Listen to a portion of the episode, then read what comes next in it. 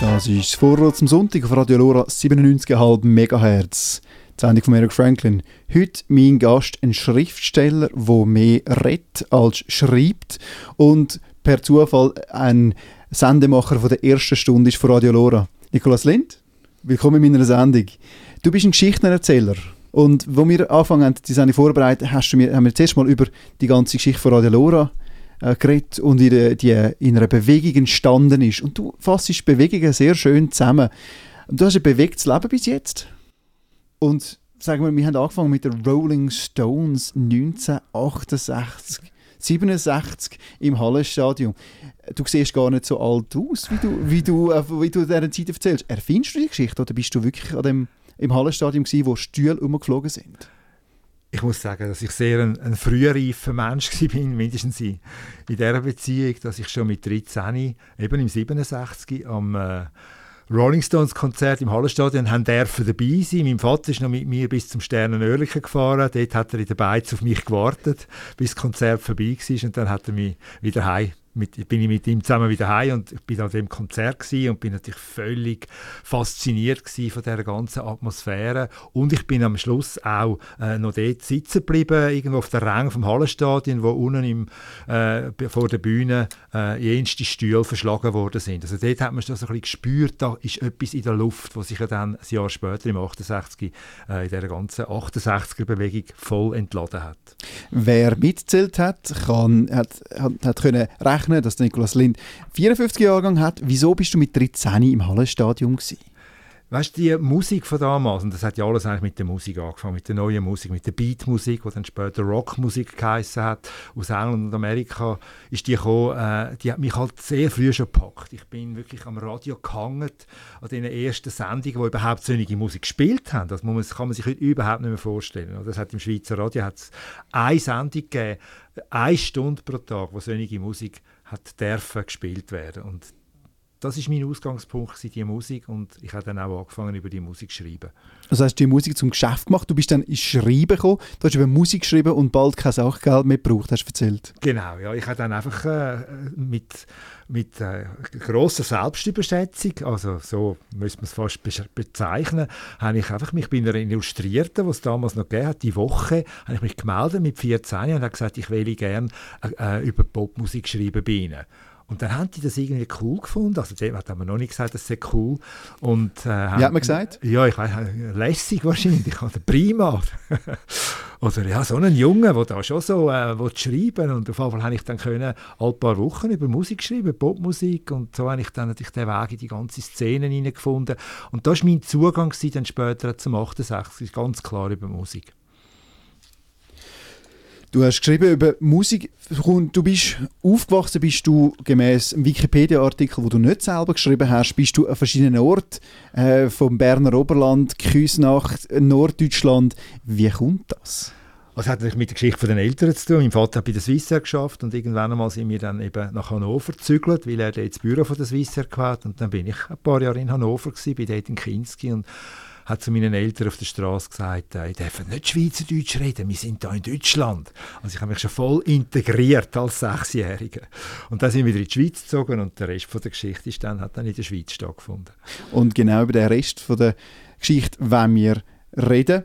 Und zwar 68 Bewegung, hast du gesagt, sie hat äh, so, vor, Vorwelle von der 68 Bewegung war das Rolling Stones Konzert, wo ich immer drauf rumhacke, ähm, im Hallenstadion wie ist es dann weitergegangen, du als Zeitzeuge? Was hat sich da genau entladen? Ja, es ist natürlich dann die, die Studenten, die Studentenkrawallzeit im 68 in Paris, also das ist von USA, von den USA her ist ja das Ganze gekommen. Und das hat dann auch übergeschwappt auf Deutschland und eben auf die Schweiz. Und dann ist ja der Globus-Krawall hat ja dann stattgefunden, der legendäre. Und im gleichen Jahr hat es eben auch noch ein Monsterkonzert gegeben, wieder im Hallenstadion mit ganz vielen ganz berühmten Bands, unter anderem der Jimi Hendrix. Und äh, es ist einfach auf einmal ist alles wie explodiert, es ist alles aufgebrochen, die ganzen etablierten Strukturen von der Nachkriegszeit, wo ja so verlogen sind, weil die Leute sind ja viel mehr äh, am, am neuen Fernsehen Fernsehen angerannt und der neuen Wäschmaschine und dem zweiten Auto, wenn man sich können leisten und so weiter, oder? Äh, die ganze Verlogenheit ist aufgebrochen und die haben wir als junge Generation einfach, einfach nicht mehr, nicht mehr vertreibt, oder? Wir haben nicht vertreibt, dass unsere Eltern zwar so fromm da haben noch immer uns gesagt, man muss eigentlich Kille gehen manchmal und so, muss sich konfirmieren lassen, aber gleichzeitig habe ich gemerkt, die leben das gar nicht, das Christliche, sondern die, die wollen vor allem, äh, ja, wollen, wollen mehr Wohlstand, oder? Und der Wohlstand ist, den haben wir in Frage gestellt, radikal und das ist äh, dann das 68 gewesen, wo sich auf allen Ebenen natürlich gezeigt hat, in der Mode, im, in der Musik eben vor allem, in den Drogen, in den, in den Pillen, die es für die Frauen gegeben hat auf einmal, also die, man hat sich einfach wie nicht mehr äh, einsperren, man hat sich nicht mehr bremsen sondern man wollte frei sein. Aber geistig haben die euch ja auch einsperren lassen in, in politischen Bewegungen, wo sich dann zum Beispiel die maoistischen ähm, Parteien manifestiert haben, wo ja eigentlich auch geistiges Korsett ist. Das ist dann in den 70er Jahren, äh, hat sich das eben so entwickelt. Also das äh, ist das Kennzeichen von jeder Bewegung, dass sie äh, einen Anfang, äh, Hochblüten und ein Ende hat. Und die 68er Be als Bewegung, als Protestbewegung hat eben auch dann, ist irgendwann einmal so ein bisschen wie abgeflaut und ist dann aber übergegangen in eine immer dogmatischere Bewegung, oder eben nicht Bewegung, äh, eine Entwicklung von linken Gruppen, die sich gebildet haben, aus dieser 68er-Zeit heraus. Und die haben sehr berechtigte Forderungen gehabt. Ist auch wieder von Amerika her ist das zum Teil gekommen. Das Ende des Vietnamkriegs hat man gefordert. Äh, äh, ja, die ganze Revolution in der dritten Welt hat man unterstützt und so weiter. Äh, aber das ist dann immer dogmatischer geworden. Das ist dann immer härter geworden, auch gegen das Ende der 70er Jahre. Die Gruppe, wo ich auch dazu gehört ich bin auch einer von denen gewesen, sie hat geheißen, schweizerische kommunistische Organisationen. Nur schon der Name sagt ja alles. Also wir haben wirklich den, nicht einfach ein bisschen sozialdemokratisch wollen, äh, Reformen durchsetzen. Im Gegenteil, Sozialdemokratie war irgendwie abgehalftert in dieser Zeit. Dass die ganze neue Linke hat nichts zu tun haben mit der SP, sondern man hat wirklich links von der SP politisiert und wir sind eine von diesen Gruppen gewesen, die wirklich die Revolution in der Schweiz angestrebt hat. Das klingt heute fast ein bisschen fast ein bisschen äh, unglaub, also un, un, unglaublich. Oder? Hand aufs Herz, haben die den bewaffneten Kampf äh, geplant? Wir sind so ein bisschen an der Grenze. Gewesen. Es hat nicht viel gefehlt, dass dann irgendwie doch auch die Grenze überschritten worden wäre, wo ja dann in Deutschland sehr überschritten worden ist mit der ganzen Roten Armee-Fraktion. Man ist eben am Punkt, wo man das Gefühl hat, man kann die Gesellschaft ja auf friedlichem und auf parlamentarischem Weg schon gar nicht verändern. Also wie kann man sie dann verändern? Man kann sie nur noch gewalttätig verändern, also muss man Gewalt anwenden. Und das ist ja dann der Weg, den dann die RAF-Leute äh, gewählt haben, oder? Mhm. Dass, sie, äh, dass sie dann einfach anfangen, Anschläge machen, Leute entführen und so weiter.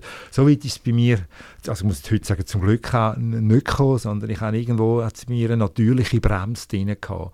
Und äh, wir alle haben uns in dieser kommunistischen Organisation auch eher an China orientiert, oder? dass man eben nicht von der, äh, losgelöst von der Masse irgendwelche Anschläge macht, sondern man muss eben immer eigentlich im Einklang sein mit der Masse der Menschen, also mit der Masse der Werktätigen. Und da haben wir natürlich gewusst, die Revolution in der Schweiz kann nur passieren, wenn hinter uns die Arbeiterklasse steht und mit uns gemeinsam in den Kampf zieht, so hat man sich das so vorgestellt. Dann müssen wir jetzt eigentlich zu dem Thema eher ein Hannes Wader äh, spielen. Du hast etwas anderes anderes mitgebracht. Was ist unser erster Titel? Ja, das erste Lied, das wir äh, hören ist von Mike Herron. Den kennt man heute natürlich nicht mehr. Er ein Mitglied von der Incredible String Band. Die sind in den 70er Jahren sind die recht bekannt. Es war eine schottische Band, die schon am Woodstock Festival auftreten ist und wo immer so ein, ein Keimtipp geblieben ist. Sie haben ganz, äh, ganz gute Musik gemacht, ein ganz breites Spektrum haben sie äh, ausprobiert und eines von den Liedern jetzt äh, heißt Tom and Alexi oder Mike Herron geschrieben hat. Und es handelt vom Tom aus den USA und der Alexi aus der Sowjetunion. Damals ist ja noch die Sowjetunion in den 70er Jahren. Und er singt von seinem Wunsch, dass die beiden sich könnten die Hand reichen und sich könnten treffen und sich vielleicht auch verlieben. Und das muss man natürlich sehen vor dem Hintergrund vom Kalten Krieg, wo in den 70er Jahren natürlich auf seinem Höhepunkt war. Die waffenstarrenden Supermächte, Russland, die Sowjetunion und die USA. Das ist auch ein Teil von dieser ganzen Protestbewegung in den 70er Jahren, dass man natürlich äh, die Aufrüstung bekämpft hat und, und, und auch Angst gehabt vor einem Real, vor einem dritten Weltkrieg. Also muss das schon, darf man das, darf das schon nicht unterschätzen. Und darum ist das Lied ist sehr bezeichnend auch für die damalige Zeit.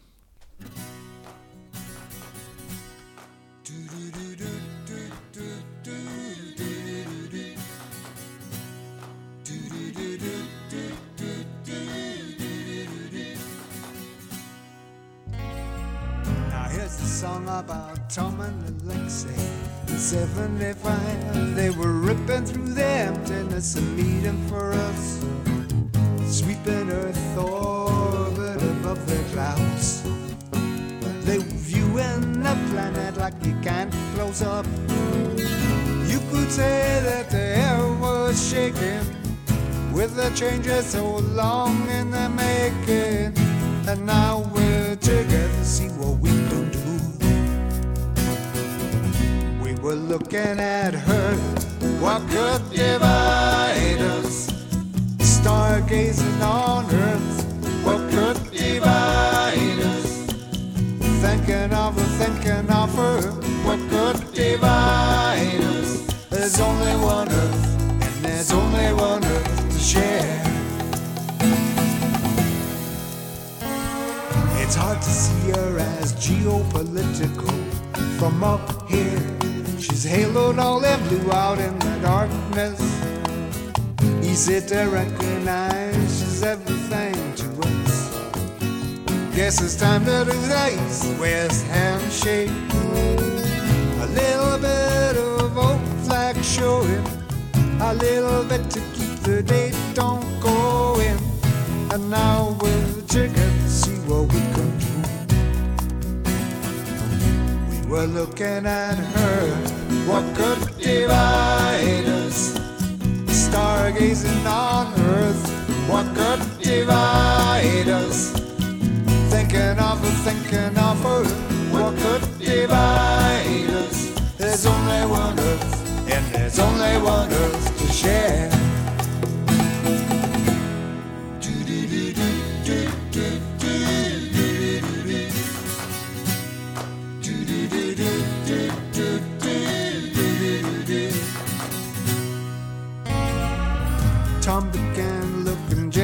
For his continent.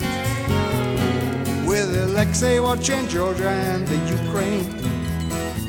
Three days on shining earth at the porthole calling. And it's a whole, whole planet that they miss it. Out here, perspective showing the need to care is so ongoing. And now we're together, see what we can We were looking at her, what could divide us? Stargazing on Earth, what could divide us? Thinking of, thinking of her, what could divide us? There's only one Earth, and there's only one Earth to share.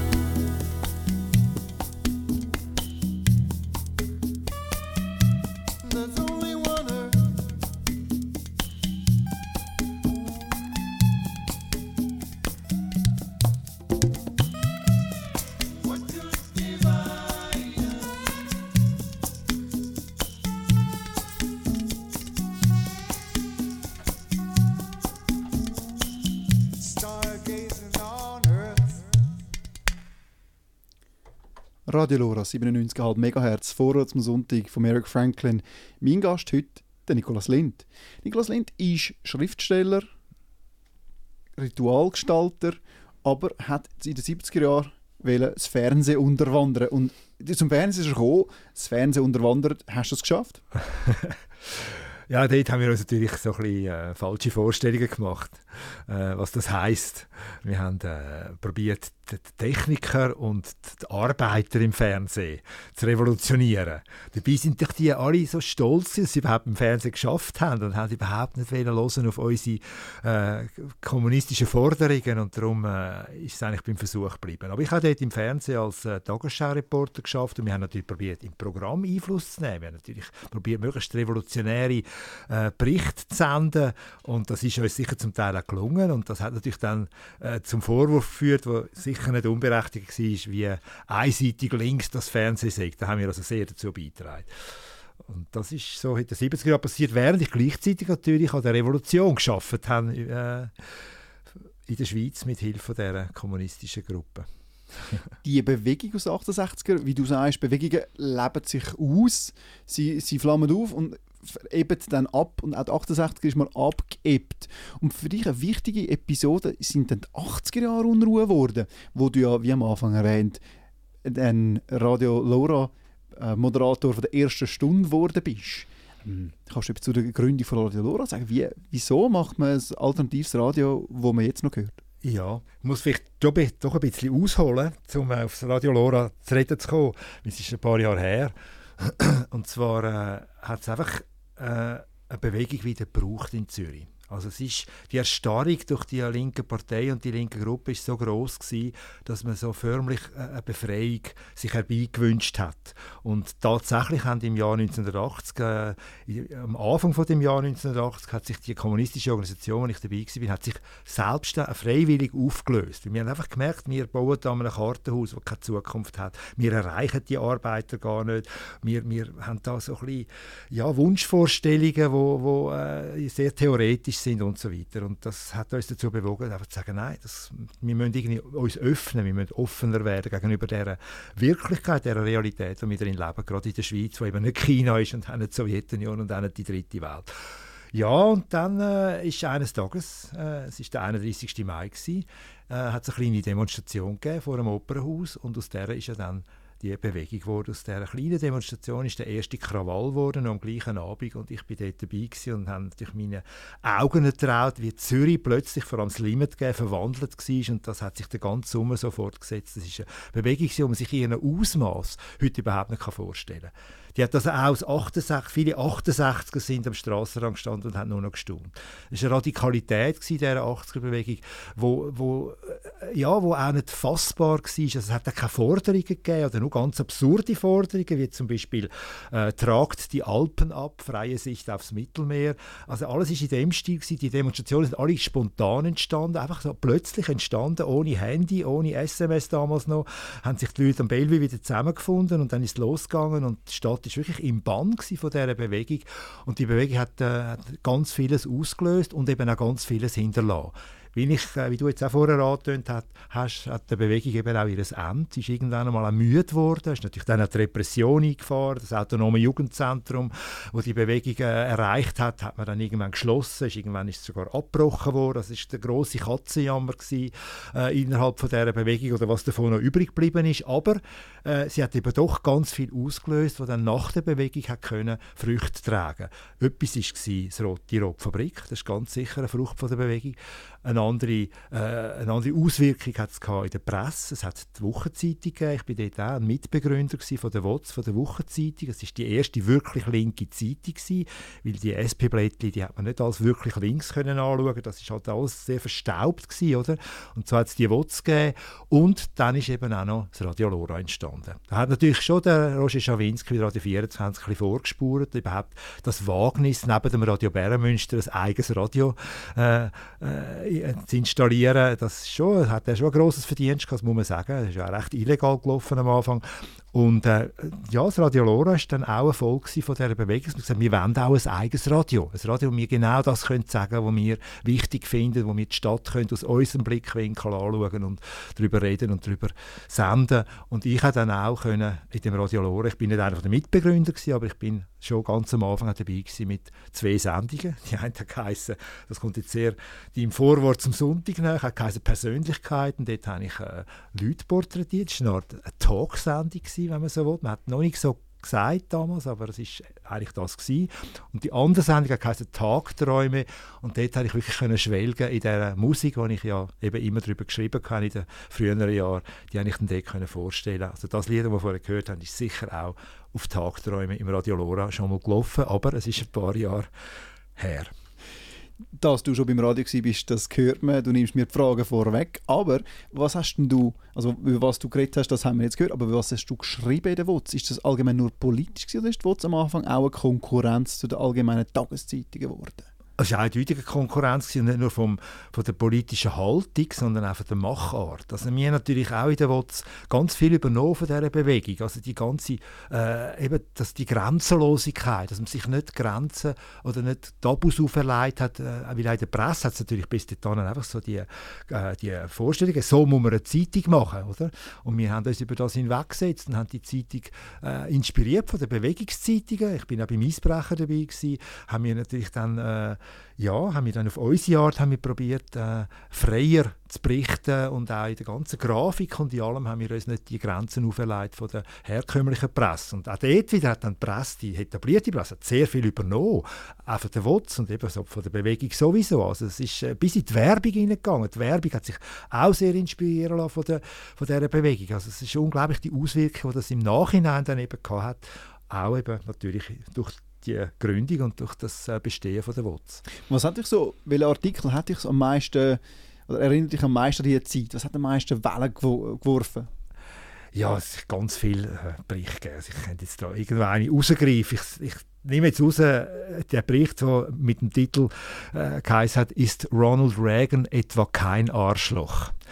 Es hat dort eine Talkshow im Schweizer Fernsehen und dort war natürlich gerade der Kalte Krieg auf dem Höhepunkt gewesen. und äh, Ronald Reagan war natürlich einer von denen ganz Bösen gewesen, zusammen mit den Russen, wo da der Kalte Krieg angeheizt hat. Er hat ja dann später auch eine, eine andere Rolle gespielt, Ronald Reagan, bei der ganzen Öffnung von Eisernen Vorhang, aber dort war er wirklich so der Oberböse gewesen, der Oberfind und in dieser Talkshow hat dann ein bekannter Schauspieler, der die Talkshow geleitet hat, der nachher abgesetzt worden ist wegen dem, wo er jetzt wo er gesagt hat, hat gesagt, der Ronald Reagan, der äh, ist doch eigentlich ein Arschloch.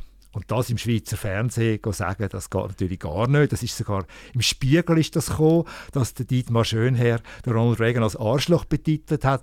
Und ich habe dann einen Bericht geschrieben in der WOTS und der hat den Titel gehabt, ist Ronald Reagan etwa kein Arschloch? Fragezeichen. Und so haben wir uns natürlich einfach so Freiheiten und so Frechheiten auch rausgenommen. Das ist heute natürlich, ja, wie wir das ähnlich belächeln schon fast. Aber das steht, ist das recht mutig so etwas zu schreiben. Und so einen Bericht hat es natürlich am Band gehabt. Ich habe auch mal über das LoRa geschrieben übrigens. Das bei seiner Gründung habe ich geschrieben, LoRa per LoRa. Also die Stunde hat geschlagen für Radio LoRa. Das Wort, das du vorher erwähnt hast, das äh, Schimpfwort, das ist auf LoRa natürlich kein Skandal weh wert. Auf LoRa gibt's das Wort, wird das Wort wahrscheinlich noch häufiger gesagt. Ähm, ein Skandal wert war, wo du äh, Mitgründer warst von der XOA, von der Gesellschaft für die Schweiz ohne Armee. Äh, ihr habt eine Abstimmung gemacht, die belächelt worden ist. Also ihr habt Unterschriften gesammelt zur Abschaffung von der Armee. Im 86 haben wir angefangen zu sammeln mhm. und es sind belächelt worden. Ja, am Anfang haben wir natürlich das, also, und zwar ein linker Kreis, also völlig eine gesponnene Idee angeschaut. Das ist quasi völlig ein aussichtsloses Unternehmen.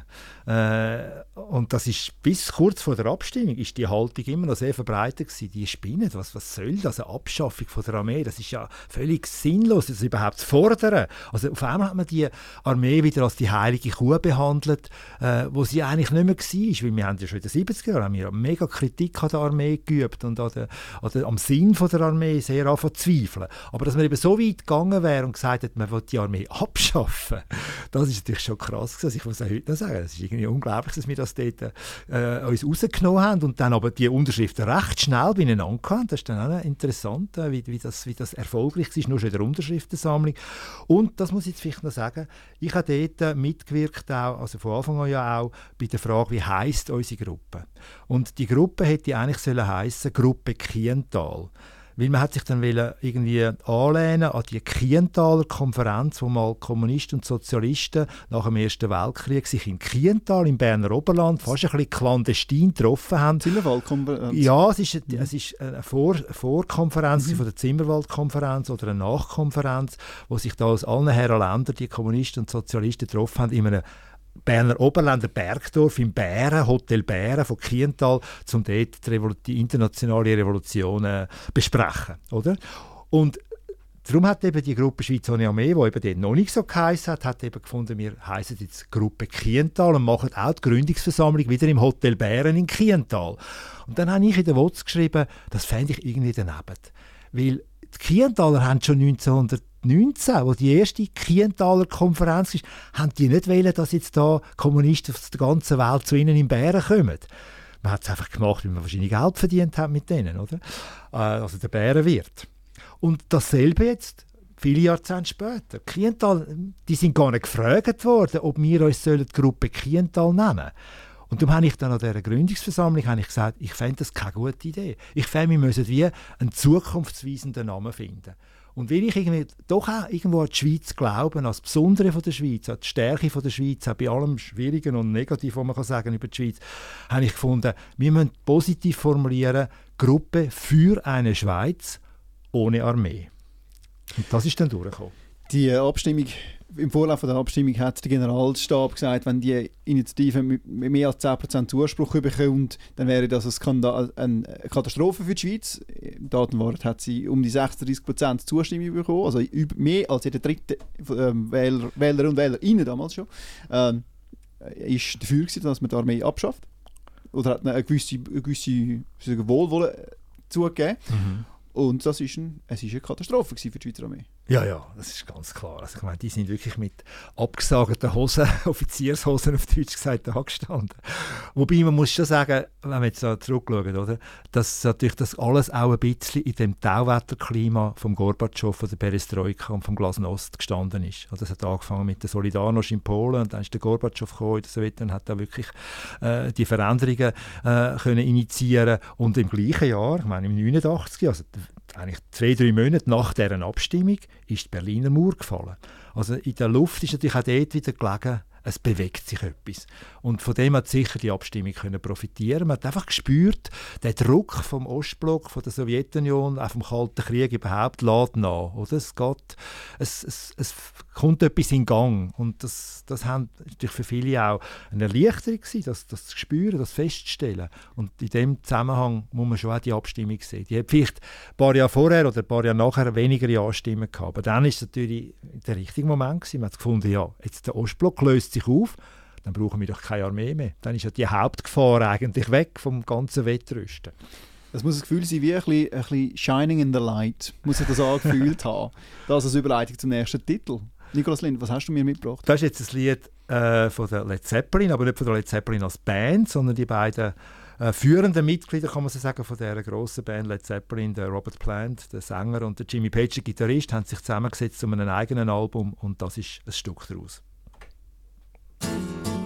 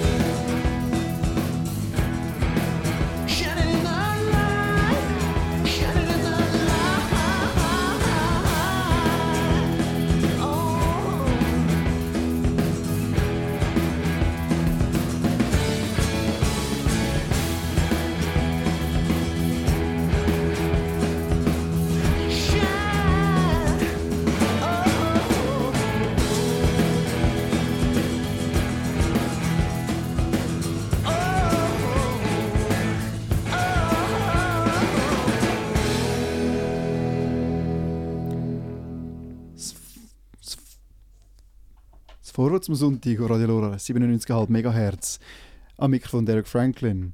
Mein Gast heute, der Nikolaus Lind. Wir haben darüber geredet, über die ganzen Bewegungen der 68er, die er als Zaungast, als 13-Jähriger zuerst mitbeobachtet hat im, im Schallenstadium und dann mitgemacht hat später und dann in der 80er-Bewegung mitgemacht hat, ganz aktiv äh, im Radio Lora war und die WOTS mitgegründet hat und in der Zwischenzeit schon für die Klassenfind für die NZ geschrieben hat. Und dann schreiben hast du sehr professionalisiert. Du hast mir vorher gesagt, du machst etwas entweder ganz oder gar nicht. Und du hast ganze Artikel geschrieben und ganze Bücher und ganz viel Erfolg gehabt. Ja, also du hast jetzt ein etwas vorweg mit der NZZ. Das war natürlich auch wieder ein, ein Schritt, der musste passieren weil das hätte ich mir vorher noch nicht so vorstellen können. Aber ich habe dann äh, schon gemerkt, ich, wenn ich jetzt nur für die WOTS schreibe, dann nachher, äh, ja, wird, das, wird ich vielleicht auch ein bisschen einseitig. Und das habe ich dann an der WOTS zum Teil bisschen vorgeworfen. Ich habe gefunden, sie müsste sich mehr öffnen. Das ist, mir dann nicht, das ist dann nicht unbedingt auf Gegenliebe gestoßen. Ich habe dann gemerkt, ich muss wirklich meinen eigenen Weg gehen. Das ist überhaupt immer mehr dann mein, äh, mein Credo geworden, dass, dass der Mensch soll seinen eigenen Weg gehen man soll sich schon zu Gruppen zusammenschließen, wenn es um ein gemeinsames Anliegen geht, aber dass jeder eigentlich muss probieren, ein persönliches Denken zu entwickeln wo er sich eigentlich keine Tabus auferlegt, sondern eigentlich zu jeder Sachfrage, zu jedem Thema eigentlich sich vorbehaltet, ich habe da dazu meine Meinung und dass man auch das darf. Und das habe ich immer mehr, ist mir das ganz wichtig geworden. Und darum habe ich, ich immer mehr auch gemerkt, ich muss mich auch aus der Politik zurückziehen. Ich habe immer mehr, äh, ist mein Jugendtraum eigentlich wieder wach geworden, dass ich eigentlich Geschichten erzählen dass ich gar nicht Flugblätter schreiben sondern Geschichten erzählen und so sind die ersten Bücher entstanden. Und so habe ich dann auch angefangen, grosse Reportagen schreiben. Äh, ja, zuerst für den Tagi, für das Tagi-Magazin, dann eben auch für die NZZ, hat ja dann eine Wochenendbeilage gegeben, der NZZ, und dort hat man schon ein bisschen, ein bisschen freier können schreiben, schon ein bisschen mehr Themen möglich gewesen. Und dann bin ich in der Schweizer Illustriert auch noch gewesen, äh, dort hatte ich dann eine Gerichtskolumne gehabt. und äh, so ist ein Buch ums andere parallel mit meinen letzten Jahren im Journalismus erschienen. Und dann habe ich aber eben, wie du vorher gesagt hast, äh, will ich etwas ganz oder gar nicht machen, habe ich irgendwann gemerkt, nein, jetzt muss ich mit Journalismus ganz aufhören. Ich muss mich wirklich konzentrieren konzentrieren aufs Bücherschreiben. Auch wenn ich dann natürlich vogelfrei bin, auch im materiellen Sinn gesehen, aber das ist der richtige Entscheid damals äh, in der, im, im äh, ja, eines Tages einfach zu sagen, nein, jetzt wollte ich wirklich ganz mich am, am Schreiben von Büchern widmen. Und so ist dann ein Buch ums andere in den 90er Jahren erschienen. Ich habe viele Lesungen mit Musik zusammen. Musik ist dort wieder, wieder eine Rolle gespielt. Und äh, bis heute sind jetzt immer wieder Bücher erschienen von mir. Das letzte, wo ich möchte vielleicht äh, anknüpfen an die Zeit bei der Schweiz Illustrierten. Ich habe vor äh, zwei Jahren ein Buch herausgegeben, das heißt «Von Schuld und Unschuld.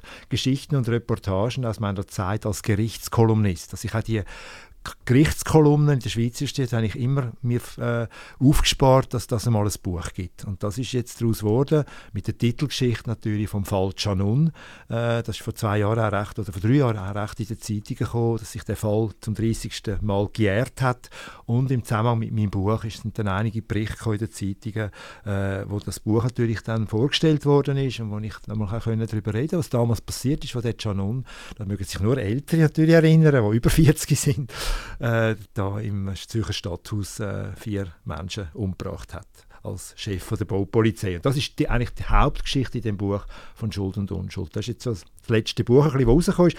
Alle meine Bücher sind eigentlich wahre Geschichten, enthalten wahre Geschichten. Da bin ich eigentlich schon äh, ein bisschen konsequent gewesen. Ich, immer eigentlich, ich habe gerne über etwas geschrieben, was passiert ist.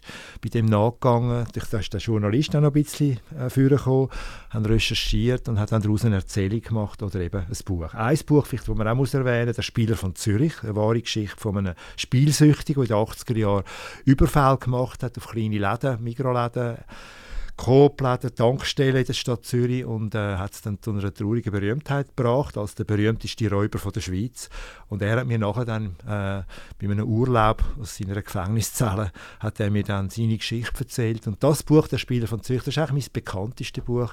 Das ist schon in der vierten Auflage erschienen und wird heute noch, vor allem auch an Berufsschulen, wird das sehr intensiv von, von den Lehrern benutzt, weil das ist ein Buch, das einfach jeder gern liest. Es ist spannend, es ist wahr, es spielt in Zürich und es ist, so, es hat, es ist erleichtert auch den Einstieg für solche, die jetzt nicht so viele Bücher lesen. Und das wird sehr geschätzt. Und das Buch, da bin ich echt stolz drauf, dass das immer noch so aktuell ist dabei. Das ist so viele Jahre her, seit das erschienen ist. Nikolaus Lind, zu deiner früheren Zeit bei Radio Lora hat man damals Werbung machen auf dem Radio? Im Radio Lora? Ja. Ja, garantiert nicht. Aha, du meinst wegen dem Buch jetzt? Aha, ja. jetzt habe ich ein bisschen, ja, Werbung, ich weiß auch nicht. Äh, es ist doch ein paar Jahre her, seit das Buch erschienen ist. Äh, aber ich wollte damit einfach ein bisschen zeigen, was für eine Art von Büchern ich schreibe. Oder? Natürlich, das wäre meine Frage gewesen. Aber Leseförderung betreiben ist, immer, ist gut, ist gut. Äh, du, aber du bist vom, vom Schreiben dann aber ein bisschen weggekommen, zwungenermaßen. Du redest heutzutage mehr als du schreibst. Und zwar nicht im Radio, sondern du hast einen kann man sagen, einig, äh, nicht einzigartigen, aber äh, eigenartigen Beruf, einen sehr speziellen Beruf im positiven Sinn. Du bist Ritualgestalter. Ja, das hat. Äh, Was machst du? Ein, äh, einen Anfang genommen, den ich jetzt im Rückblick auch äh, muss sagen, ich hätte das nie gedacht. Ich habe als Schriftsteller, obwohl ich viele Lesungen hatte und äh, gut Bücher verkauft in den 90er Jahren, habe ich einfach gemerkt, ich kann meine Familie, die dort entstanden ist, die ersten Kinder auf die Welt gekommen, kann ich nicht ernähren auf die Art. Und meine Frau hat keine Lust für mich zu arbeiten und ich darf da daheim sitzen und äh, mich von der Maus küssen lassen. Und darum habe ich dann mal so mehr zufällig, äh, habe ich mal an einer Trauung äh, mal eine Rede gehalten für ein Brautpaar, das ich kennt habe. Man hat nur auf dem Standesamt geheiratet oder in der Kirche, aber in der Szene, die ich verkehrt habe, hat man natürlich nicht in der Kirche geheiratet, also nur auf dem Standesamt. Und das hat natürlich zur Folge gehabt, dass das nicht sehr feierlich war und ich habe dann eben die Rede gehalten an dem Fest am Abend bei dem Brautpaar Jahr und habe mir dann nachher so überlegt, eigentlich müsste man doch probieren, eine Art wie ein Ritual zu entwickeln, wo unabhängig ist von der Kirche, unabhängig von irgendwelchen Konfessionen, wo es einfach um die Liebe geht, um die Liebe von dem Brautpaar. Und das habe ich dann entwickelt und dann hat es mal eine erste Trauung gegeben. Dann ist dann einmal in der Zeitung etwas gekommen, dass ich das mache. Und das hat wirklich dann in den Anfangs 2000, 2001, 2003 einen rechten Erdrutsch ausgelöst in meinem Leben. Ich habe auf einmal jeden Samstag irgendwo in der Schweiz eine Trauung gehabt, habe jeden Samstag irgendwo in der Schweiz die Liebesgeschichte von einem Paar erzählt und das alles immer unter dem Stichwort im Namen der Liebe. Und das hat immer mehr Brautpaare haben das dann entdeckt. Das ist dann das Internet natürlich gekommen. Ich hatte eine Homepage gehabt und dann sind immer mehr Brautpaare auf mich zugekommen, die das auch haben wollen, weil sie einfach gesehen haben, sie möchten etwas Feierliches, sie möchten eben doch heiraten, nicht nur auf dem blöden Standesamt, sondern eben doch auf eine, auf eine, auf eine schöne Art und Weise, auf eine feierliche Art und Weise. Die hätte auch alternativ sein aber einfach so ein bisschen gediegen und vor allem, dass man so ein bisschen wertschätzt, dass man jetzt miteinander den Weg durchs Leben möchte gehen. Und so sind die Trauungen immer mehr zu einem Teil von meinem Leben geworden und äh, ja, zu einem zweiten Beruf. Und dann sind irgendwann Taufen dazugekommen. Da haben natürlich dann Eltern haben dann gefunden, ja, wir haben keine Beziehung zur Kirche, aber wir möchten gleich unser Kind irgendwie willkommen heißen. Und so sind dann die ersten Taufen, auch im Namen der Liebe, äh, habe ich dann durchgeführt. Und es ist dann auch die andere Seite vom Leben natürlich auch noch dazu nämlich, dass äh, Menschen ja irgendwann sterben und dass man auch dort natürlich immer mehr einfach gemerkt hat, äh, dass die kirchlichen Abdankungen, die bringen es einfach nicht. Die sind einfach meistens halt ein bisschen Stier.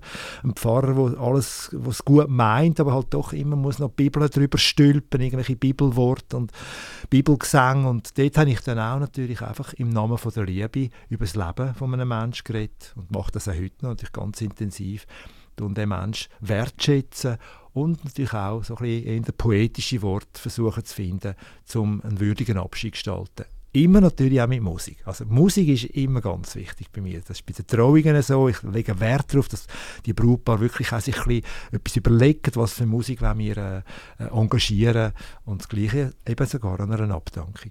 Also hast du indirekt von der, von der Säkularisierung von der Gesellschaft profitiert? Oder profitierst du immer noch? Ja, sicher, auf jeden Fall. Ich meine, inzwischen ist das natürlich ein, ein Markt geworden. Ich merke, ich habe heute weniger Trauungen als noch vor 15 Jahren, weil inzwischen, wenn man ins Internet geht, ganz viele Leute auf den Zug aufgesprungen sind und auch Ritual gestaltet.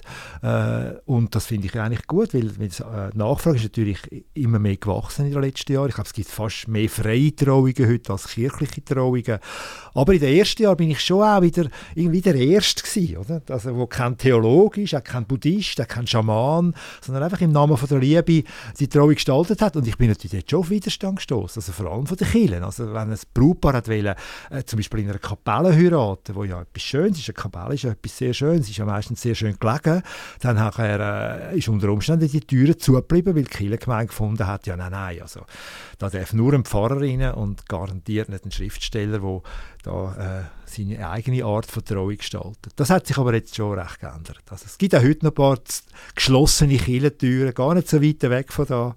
Äh, aber äh, ja, es hat sich doch geändert, dass man da spürt, die Kirchen können, sie müssen sich öffnen, sie müssen einer freien Trauung Möglichkeit geben, dass die kann stattfinden Was redet man genau dann an einer, an einer Abdankung? Das weiß ich jetzt persönlich, so haben wir uns ja kennengelernt.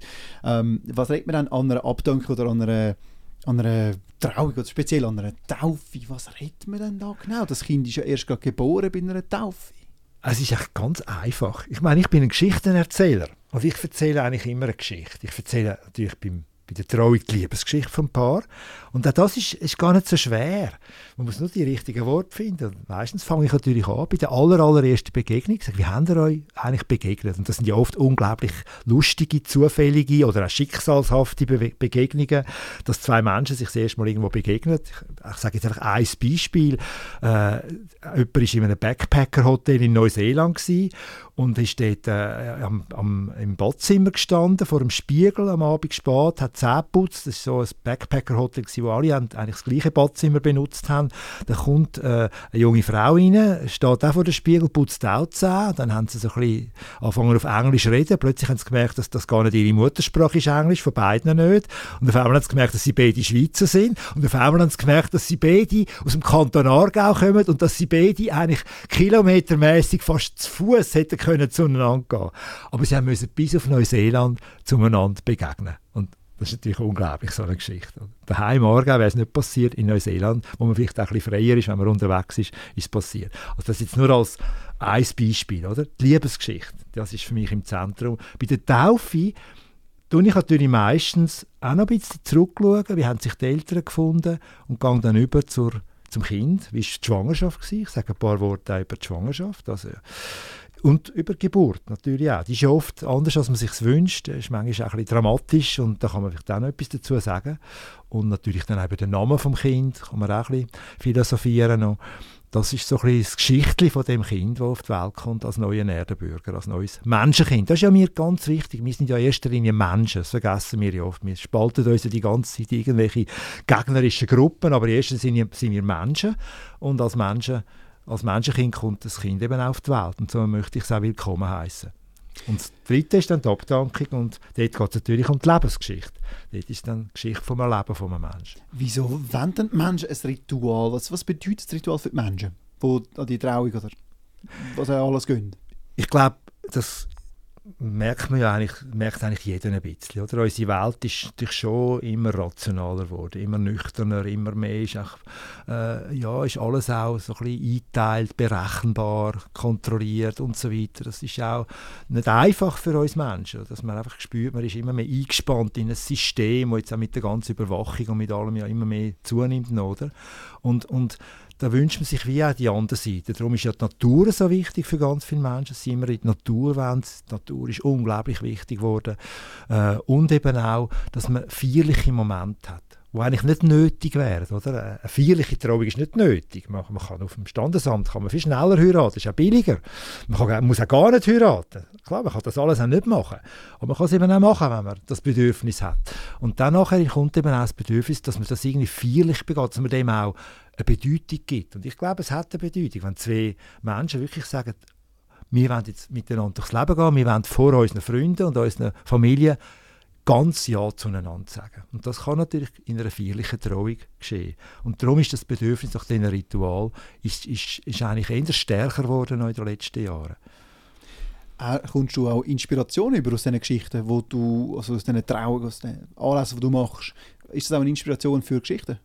Ja, sicher. Ich meine, ich, ich kann natürlich unzählige Liebesgeschichten auch niederschreiben und dann das als Buch veröffentlichen, aber dort kommt natürlich der Persönlichkeitsschutz, also wo ich auch Rücksicht nehme darauf, äh, was mir eigentlich in den Finger brennt, über, über eine Geschichte von einem Brautpaar zu schreiben, die einfach so spektakulär und so verrückt ist, dass man sie fast müsste beschreiben aber dort halte ich mich schon zurück. Also dort hilft mir dann schon, dass ich auch eine Fantasie habe. Ich habe ein, ein Büchlein mit, mit Liebesgeschichten rausgegeben und das sind jetzt Geschichten, wo ich natürlich auch meine Fantasie ein bisschen walten lassen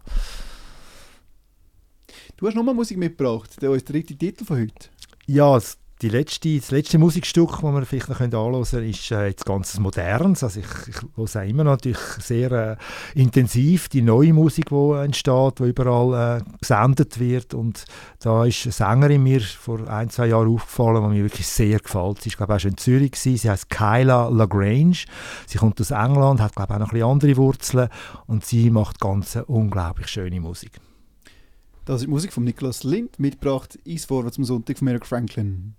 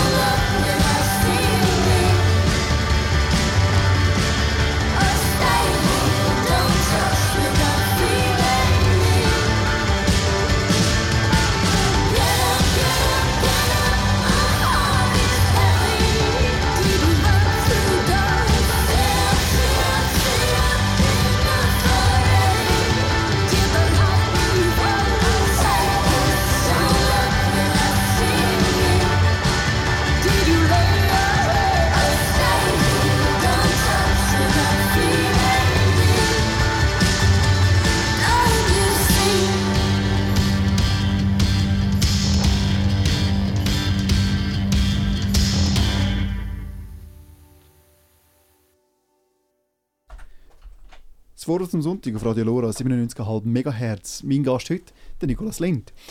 Walk Through Walls war unser Titel. Gewesen. Walk Through Wald. Du wohnst im Wald. Nein, du wohnst im Wald Zürich. Du hast gesagt, das sei wichtig zu erwähnen. Warum? Ja, weil es, vielleicht hat man den Eindruck, ich bin einmal in Zürich, immer in Zürich geblieben. Aber das ist wirklich nicht so. Ich habe... Nach diesen Jahren in Zürich habe ich wie das Bedürfnis gehabt, mich ein bisschen von Zürich zu distanzieren, also so ein bisschen innerlich, aber auch geografisch ein bisschen eben mehr noch meinen eigenen Weg zu gehen. Ich habe gefunden, ich muss wie ein bisschen neu anfangen. Der Anfang hat dann so ein bisschen Uster, so halbpatzig stattgefunden. Dann sind wir auf Stäfen gezügelt, am Zürichsee. Dort war aber auch nicht so mein Zuhause, gewesen, obwohl ich am Zürichsee aufgewachsen bin. Äh, und dann nachher haben wir dort raus müssen, aus dem herzigen Flarzhäuschen, wo ich mir immer den Kopf angeschlagen habe an der Decke, weil ich bin nicht ganz klein, oder? Und darum ist das ein bisschen schwierig dort länger zu bleiben. Und dann haben wir in Wald etwas gefunden, im Zürich Oberland. Und ja, das ist eine andere Welt. Jetzt tut sich immer mehr vermischen schon. Es wird auch ein bisschen mehr aglo-mässig in Wald. Hat auch einige recht scheußliche Überbauungen gegeben, auch in Wald jetzt. Aber dort, gerade dort, wo wir äh, auf Wald gezügelt sind, im 95, ist Wald wirklich noch eine andere Welt gewesen. Einfach so ja, Welt für sich, schon fast ein bisschen Toggenburg. und aber auch eine Geschichte dahinter. Wald hat ja grosse Geschichte, Textilgeschichte. Äh, hat viele Textilfabriken gegeben, die heute auch noch umgenutzt werden können. Und dort wohne ich seither mit meiner Familie. und äh, ich finde es so schön im Wald. Und zwar darum, weil man ist dort so ein bisschen halb schon in den Bergen. Und das brauche ich sehr. Also ich merke länger mehr, einfach, Natur ist mir schon immer wichtig gewesen. Ich bin jeden Morgen gehe ich mit dem Hund in die Natur raus. Äh, aber auch Berg, das Bergfeeling ist äh, etwas, was ich, was ich äh, brauche. Und ebenso aber brauche ich nach wie vor die Stadt. und für das ist Wald ideal. Man ist wirklich gerade zwischendrin. Ich meine, in einer halben Stunde oder 40 Minuten ist man zumindest in Zürich. Und das schätze ich nach wie vor sehr. Ich muss wirklich zugeben, und ich darum sitze ich wahrscheinlich jetzt auch da in dem Radio Lora, zumindest im Kreis 4, oder? Back to the Roots. Äh, ohne Zürich geht es nicht. Also Zürich braucht es. Und wir haben das Zeitchen probiert, von Wald aus, ja, so ein bisschen für Rapperschwil ins Kino zu gehen. Aber das ist nicht dasselbe, oder? Also wenn wir ins Kino gehen, dann gehen wir nach wie vor einfach auf Zürich. Das Wald ist, äh, ist nicht nur die Wiege von anderen Revolutionären wie du, sondern äh, Jakob Grimm. Aber äh, du sagst, du bist jetzt 65, das ist kein Geheimnis. Wer mitzählt hat, hat, äh, hat jetzt auch 65 getippt. Aber deine besten Bücher sind, die kommen noch. Ja, ja, das ist wirklich so. Also ich habe das Gefühl, ich, ich lege erst jetzt richtig los. Weil ich habe natürlich die vergangenen Jahre, das sind doch 20 Jahre, ich Priorität klar bei der Familie gewesen. Und das ist für einen Schriftsteller ist das nicht immer einfach, weil eigentlich ist, möchte man ja schreiben. Man muss ja schreiben. Es ist ja nicht nur das Wählen. Es ist etwas, was man muss. Und wenn man nicht schreibt als Schriftsteller, ist man eigentlich nicht glücklich. Man ist unglücklich, man ist unzufrieden. Hat meine Familie auch in den vergangenen Jahren einige Mal müssen, äh, erleiden, vor allem Christa, meine Frau. Oder? Und, äh, und darum ist ganz wichtig, dass ich jetzt auch ein bisschen mit der Entlastung von 65 oder, wieder ein bisschen, die, ein bisschen mehr die Freiheit kann nutzen vom einfach Schreiben. Und da sind einige Bücher noch zu erwarten. Also wünsche ich mir natürlich auch. Oder eins kommt das nächste raus. Wobei das ist jetzt eins, wo, wo eigentlich schon, schon äh, geschrieben war. Äh, ich habe im 80 mein allererstes Buch herausgegeben. Das geheißen «Nur tote Fische schwimmen mit dem Strom». Das sind zwölf Porträts von Bewegten, von junge Leute, die in dieser Bewegung, so wie ich, äh, mitgemacht haben.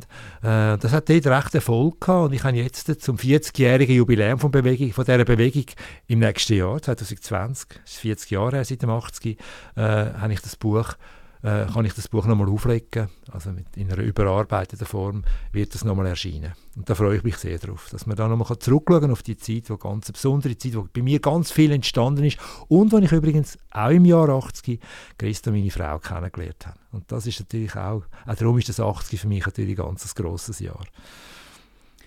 Auf das Jubiläum freuen wir uns im Radio Lora oder im Buchhandel. Nikolas, danke vielmals, dass du zu mir gekommen bist in die Sendung. Zurück ins Radio Lora in mutterlichen Schoß. genau.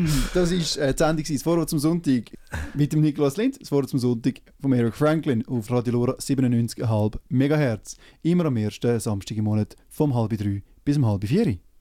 Haben Sie noch einen schönen Tag.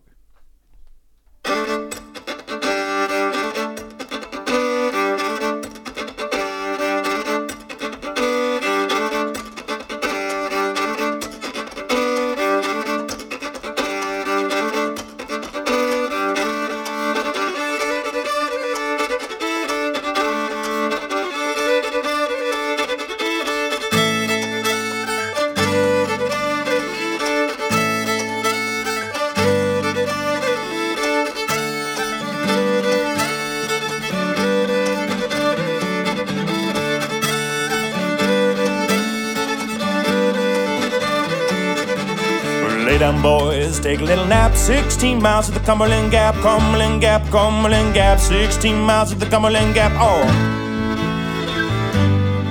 Cumberland Gap. Cumberland Gap, all dead and gone, all dead and gone. 16 miles to the Cumberland Gap, all dead and gone, all dead and gone. 16 miles to the Cumberland Gap.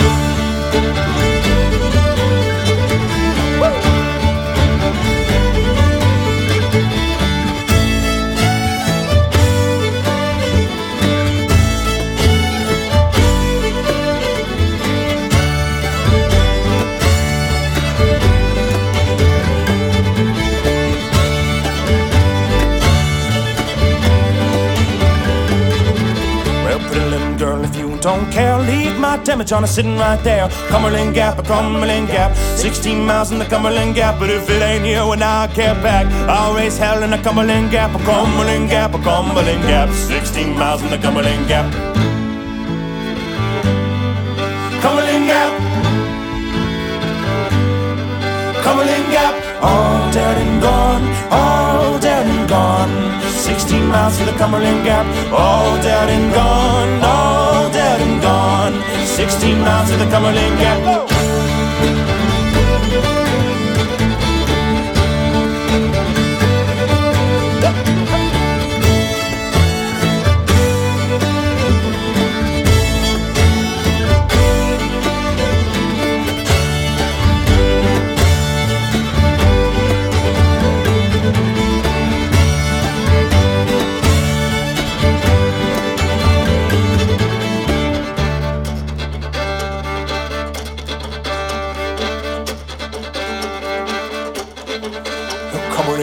Devilish place. Couldn't find water to wash my face. Cumberland Gap, a Cumberland Gap. 16 miles on the Cumberland Gap now.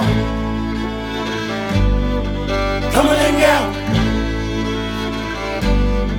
Cumberland Gap. All dead and gone. All dead and gone. 16 miles to the Cumberland Gap. All dead and gone. All dead and gone. 16 miles to the Cumberland Gap.